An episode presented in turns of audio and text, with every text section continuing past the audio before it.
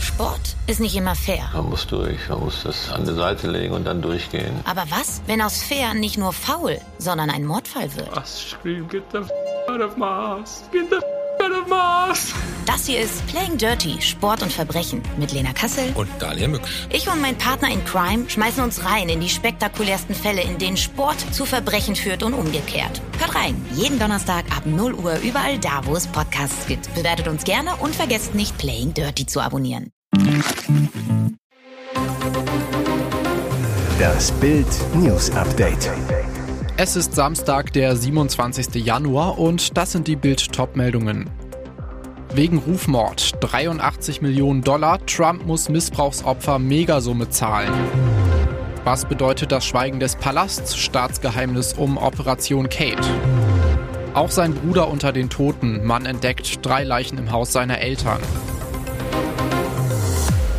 Paukenschlag im Rufmordprozess gegen Ex-US-Präsident Donald Trump. Trump muss der 80-jährigen Journalistin E. Jean Carroll 83,3 Millionen US-Dollar, das entspricht rund 77 Millionen Euro, Schadenersatz zahlen. Carroll hatte zum zweiten Mal gegen Trump wegen Verleumdung geklagt und bekommt jetzt zum zweiten Mal eine Entschädigungszahlung zugesprochen.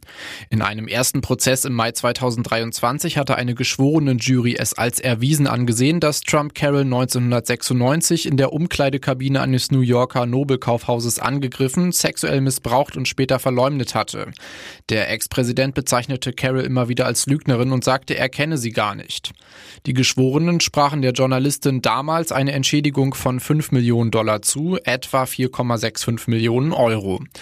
In ihrem zweiten Zivilprozess gegen Trump verlangte Carroll jetzt mehr als 10 Millionen US-Dollar wegen Verleumdung und die Entschädigung fiel sogar wesentlich höher zu ihren Gunsten aus.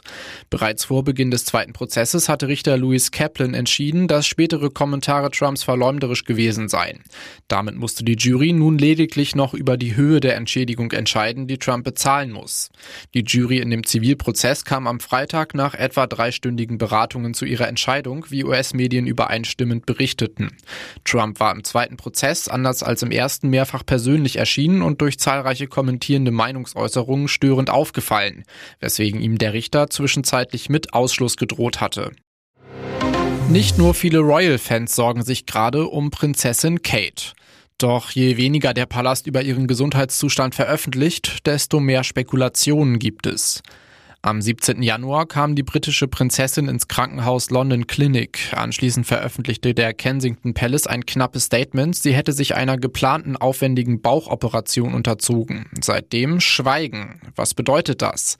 Ein Palastmitarbeiter am Freitag exklusiv zu Bild. Wir machen uns alle Sorgen um Kate. Dass man gar nichts hört, ist sehr ungewöhnlich. Mit jedem Tag, der vergeht, wächst die Sorge. Die drei wichtigsten Theorien zu Kates Gesundheitszustand. Erste Theorie, eine schlimme Diagnose. Auch wenn es bereits hieß, eine Krebserkrankung könne ausgeschlossen werden, machen sich inzwischen viele Royal-Beobachter Gedanken, was wirklich hinter Kates Eingriff stehen könnte. Für eine ernste Erkrankung spricht Kates angekündigte Verweildauer im Krankenhaus von rund 14 Tagen und eine Nachsorge bis Ostern. Zweite Theorie, ein unbedenklicher Routineeingriff. So möchte es der Palast derzeit kommuniziert wissen. König Charles III. kam am Freitagmorgen in der London Clinic an, um sich einer geplanten Prostata-Operation zu unterziehen. Es heißt, er habe Kate am Krankenbett besucht, bevor er sich selbst auf seinen Eingriff vorbereitete. Dritte Theorie, eine Schönheitsoperation. Für diese Theorie spricht Cales angekündigte Abstinenz von der Öffentlichkeit bis Ostern. Sollte die Prinzessin sich einem schönheitschirurgischen Eingriff unterziehen, würde die optische Heilung einige Wochen dauern. Nächste Eskalation im Golf von Aden. Houthi-Terroristen beschossen einen Öltanker mit Raketen, er geriet in Brand. Die Houthi bekannten sich zu dem Anschlag. Informationen über mögliche Verletzte gibt es noch nicht, berichtet die britische BBC. Die Besatzung versuche noch, den Brand an Bord unter Kontrolle zu bekommen. Bei dem Öltanker handelt es sich um die Marlin Luanda des internationalen Rohstoffhandelunternehmens Trafigura. Eine Houthi-Rakete traf einen der Schiffstanks, der daraufhin in Brand geriet. Die Feuerlöschausrüstung an Bord wird eingesetzt, um den Brand in einem Ladetank auf der Steuerbordseite zu unterdrücken und zu kontrollieren, sagte ein Sprecher von Trafigura. Außerdem seien bereits Militärschiffe unterwegs, um Hilfe zu leisten. Nach Angaben der UK Maritime Trade Operations ereignete sich der Vorfall 60 Seemeilen südöstlich von Aden, der viertgrößten Stadt des Jemen. Die Lage in der Region ist seit einigen Wochen extrem angespannt. Die Houthi-Terroristen greifen seit Beginn des Angriffskriegs der Hamas-Terroristen gegen Israel immer wieder Frachter mit angeblicher Verbindung zu Israel an. Reedereien versuchen zunehmend, die kürzeste Verbindung auf dem Seeweg zwischen Asien und Europa durch das Rote Meer und den Suezkanal zu umfahren, um solchen Angriffen nicht ausgesetzt zu sein. Das hat mittlerweile erhebliche Auswirkungen auf die Weltwirtschaft. Schock im Schwarzwald. Ein 27-jähriger Mann hat gegen 16 Uhr im Haus seiner Eltern seinen 32-jährigen Bruder tot aufgefunden. Er rief den Notarzt, doch erst dann zeigte sich das gesamte Ausmaß der Katastrophe. In einem Nebenraum fanden sich zwei weitere Leichen, die einer älteren Frau und eines älteren Mannes, sagt Jörg Kluge, Sprecher der Polizei in Konstanz, zu Bild. Es könnte sich um ein Familiendrama handeln, sagt er.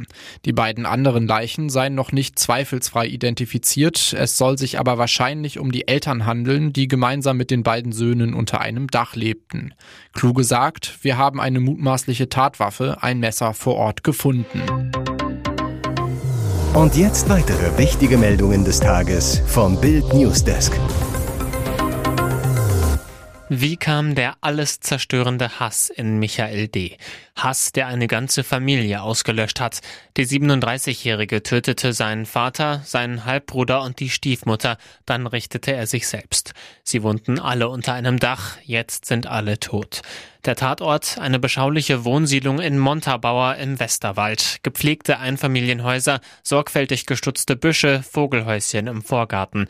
Laut Nachbarn lebte die Familie schon länger zurückgezogen in dem schmucken Haus. Ermittler gehen von familiären Streitigkeiten als Ursache für die tödliche Tragödie aus. Diese sollen schon lange geschwelt haben, ehe sie am Donnerstagmorgen fürchterlich eskalierten. Laut Polizei tötete Michael D. Vater Peter D. seinen kleinen Halbbruder Maximilian, der nur drei Jahre alt wurde, und die neue Frau des Vaters. Seine Stiefmutter war nur zwei Jahre älter als der Killer selbst. Nach Bildinformationen erschoss Michael D. alle drei. In Montabaur sitzt der Schock tief. Wir alle sind betroffen von den Ereignissen. Eine Familie wurde ausgelöscht. Plötzlich passiert das Unfassbare in der Nachbarschaft, heißt es in einer Erklärung von Stadtbürgermeisterin Gabriela Wieland und Ulrich Richter-Hopprich, dem Bürgermeister der Verbandsgemeinde.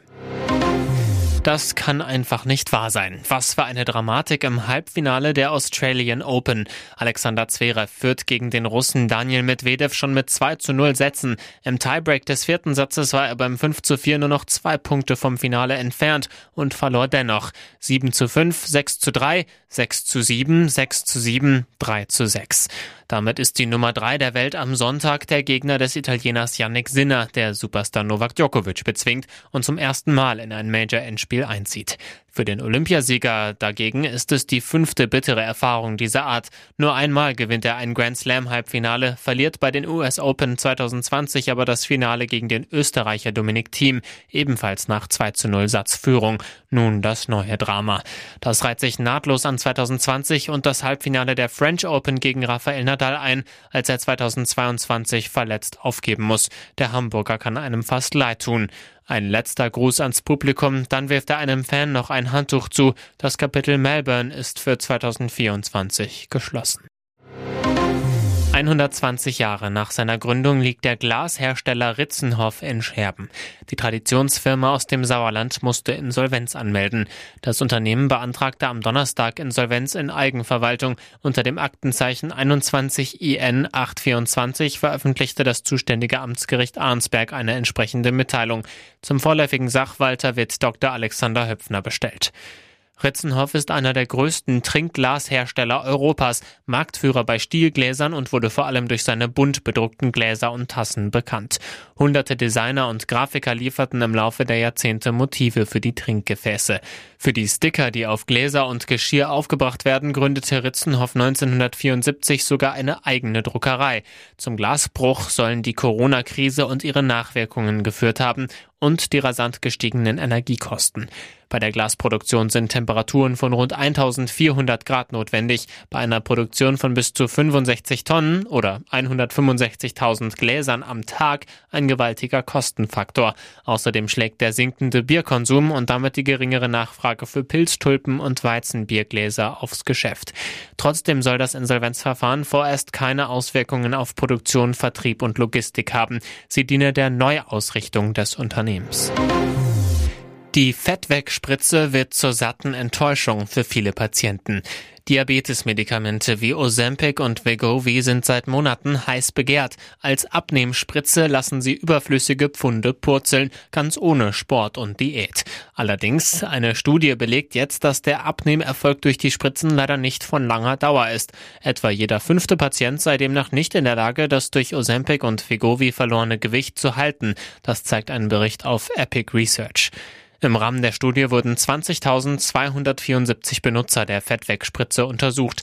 Die Patienten verloren während der Einnahme des Medikaments deutlich an Gewicht. Als die Einnahme gestoppt wurde, beobachteten Forscher über ein Jahr lang, wie sich das Gewicht der Probanden veränderte. Das erschreckende Ergebnis, 17,7 Prozent der Benutzer von Diabetesmedikamenten wie Ozempic und Wegovy nahmen ihr gesamtes Gewicht wieder zu, sobald sie die Einnahme stoppten. Einige sogar mehr. Patienten beschreiben, dass sie so schnell Gewicht zunahmen wie nie zuvor. Eine 41-Jährige berichtet, nach der Einnahme mehr gewogen zu haben als vor der Einnahme. Sie erzählt von extrem aggressiven Appetit, der zuvor durch die Spritzen unterdrückt wurde.